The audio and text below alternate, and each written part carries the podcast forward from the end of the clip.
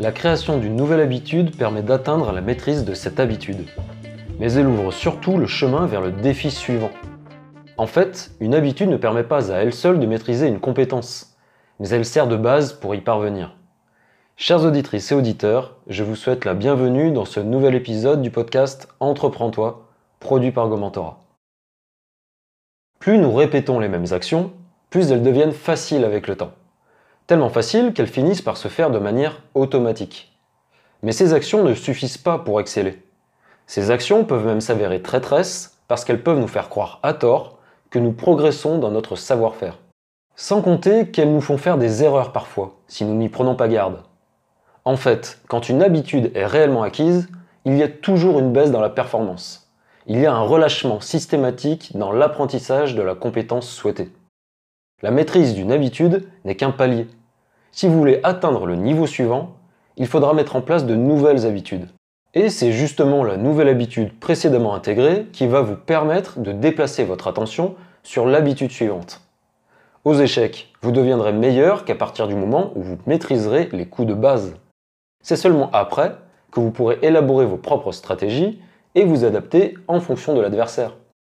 Parce que vous n'avez plus besoin de réfléchir pour exécuter certaines actions. Vous libérerez alors de l'espace mental pour celles qui nécessitent plus de réflexion. Quand vous répétez sans cesse la même chose, vous n'essayez plus de la faire de la meilleure des manières. Et c'est tout à fait normal. C'est pourquoi, pour continuer à progresser, il faut se fixer un nouveau défi à relever. C'est une histoire sans fin. Quand cela devient trop facile, il faut rajouter de la difficulté. Sinon, il ne faut pas espérer devenir vraiment bon dans ce que nous faisons. Pour faire partie des meilleurs dans votre domaine, il faut évoluer dans votre analyse de la situation et dans votre réflexion. Que pouvez-vous faire pour passer au second palier? Que pouvez-vous faire pour apprendre davantage et vous perfectionner? La réussite peut être vue comme une cascade de dominos. À chaque fois que vous faites tomber un domino, vous avez atteint un certain niveau de maîtrise. Vous devez ensuite vous servir de votre savoir et de votre savoir-faire pour faire tomber le domino suivant et atteindre un nouveau niveau de maîtrise. C'est comme cela que vous obtiendrez des résultats hors du commun, en produisant une action répétée, mais qui évolue progressivement sur la durée. Pour progresser ou pour maintenir un haut niveau de performance, il faut s'auto-évaluer. S'auto-évaluer, c'est prendre du recul sur soi-même. C'est-à-dire qu'il faut prendre conscience de ce qui a été fait et des résultats qui ont été obtenus. Et pour réellement prendre conscience de ce qui a été fait, ne comptez pas sur votre mémoire ou sur votre perception prenez des notes. Parce qu'il y a toujours un énorme décalage entre ce que vous pensez avoir fait et ce que vous avez vraiment fait. Aujourd'hui, l'avantage est qu'il est de plus en plus facile de prendre des notes. Il existe tout un tas d'outils pour prendre des notes. Que ce soit avec un simple papier et un stylo, avec un smartphone ou encore avec un ordinateur. En plus, les applications que vous utilisez gardent systématiquement une trace de tout ce que vous avez réalisé sur celle-ci. Sur LinkedIn, je sais précisément combien de posts j'ai rédigés sur les 9 derniers mois par exemple. Je vois très clairement la productivité dont j'ai fait preuve, et ce de manière très concrète. Je sais donc précisément ce que je dois faire dans les 9 prochains mois si je veux obtenir les mêmes résultats.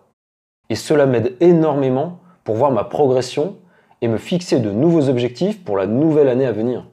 Analyser précisément votre parcours sur toute l'année écoulée va vous permettre de vous auto-évaluer et d'avoir ainsi une vision plus claire de ce que vous pouvez espérer comme résultat l'année suivante. Vous vous rendrez compte de quoi vous êtes réellement capable et serez beaucoup plus lucide sur votre situation. L'auto-évaluation est la clé pour pouvoir progresser, parce que vous trouverez toujours sur quoi vous pouvez vous concentrer pour évoluer plus rapidement encore. Plus vous serez capable de prendre des notes et d'analyser froidement vos résultats, plus vous serez en mesure de vous fixer de nouveaux objectifs tangibles atteignable.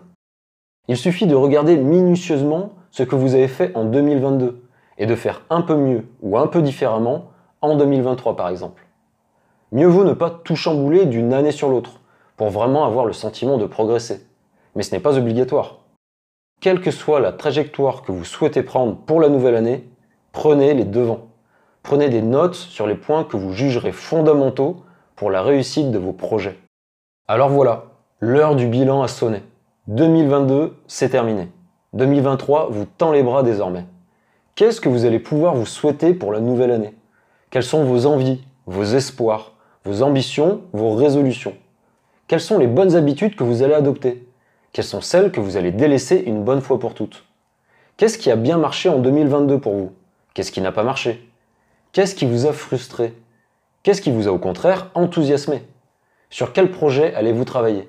Quels sont ceux que vous allez abandonner? Quelles sont les valeurs qui vous tiennent le plus à cœur et que vous souhaitez respecter? Quelles sont les personnes que vous voulez choyer? Les choses évoluent sans cesse et vous ne faites pas exception. Chaque fin ou début d'année sont un excellent repère pour décider de faire le point, décider de se poser. C'est comme si on démarrait un nouveau cycle et qu'on remettait les compteurs à zéro. C'est excitant. Mais en vérité, pas besoin d'attendre le 1er janvier pour faire ce petit travail d'introspection. C'est vous qui décidez. Personnellement, je fais le point 3 à 4 fois par an. Je n'ai pas de date fixe. J'attends simplement le bon moment. Mais je le fais, c'est important. Je veux savoir régulièrement d'où je viens et surtout où je vais.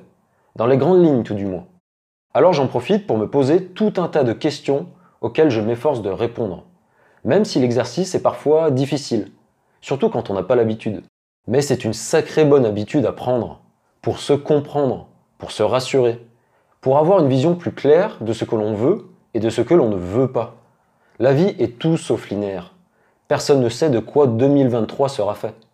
Mais ce n'est pas une raison pour ne pas prendre les choses en main et tenter de forcer le destin. Alors, qu'est-ce que je vais bien pouvoir vous souhaiter pour la nouvelle année?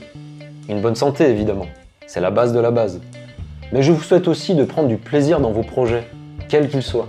Je vous souhaite d'aimer ce que vous faites, d'entreprendre toujours plus, avec beaucoup d'envie et d'enthousiasme, quels que soient les résultats. Et puis surtout, je vous souhaite de profiter de vos proches autant que vous le pouvez et de prendre le temps d'apprécier le monde qui vous entoure à chaque nouvelle journée. Merci infiniment d'avoir écouté ce nouvel épisode. Ne manquez pas les prochaines chroniques en vous abonnant sur votre plateforme de podcast favorite. Vous pouvez également me retrouver sur LinkedIn. A très bientôt.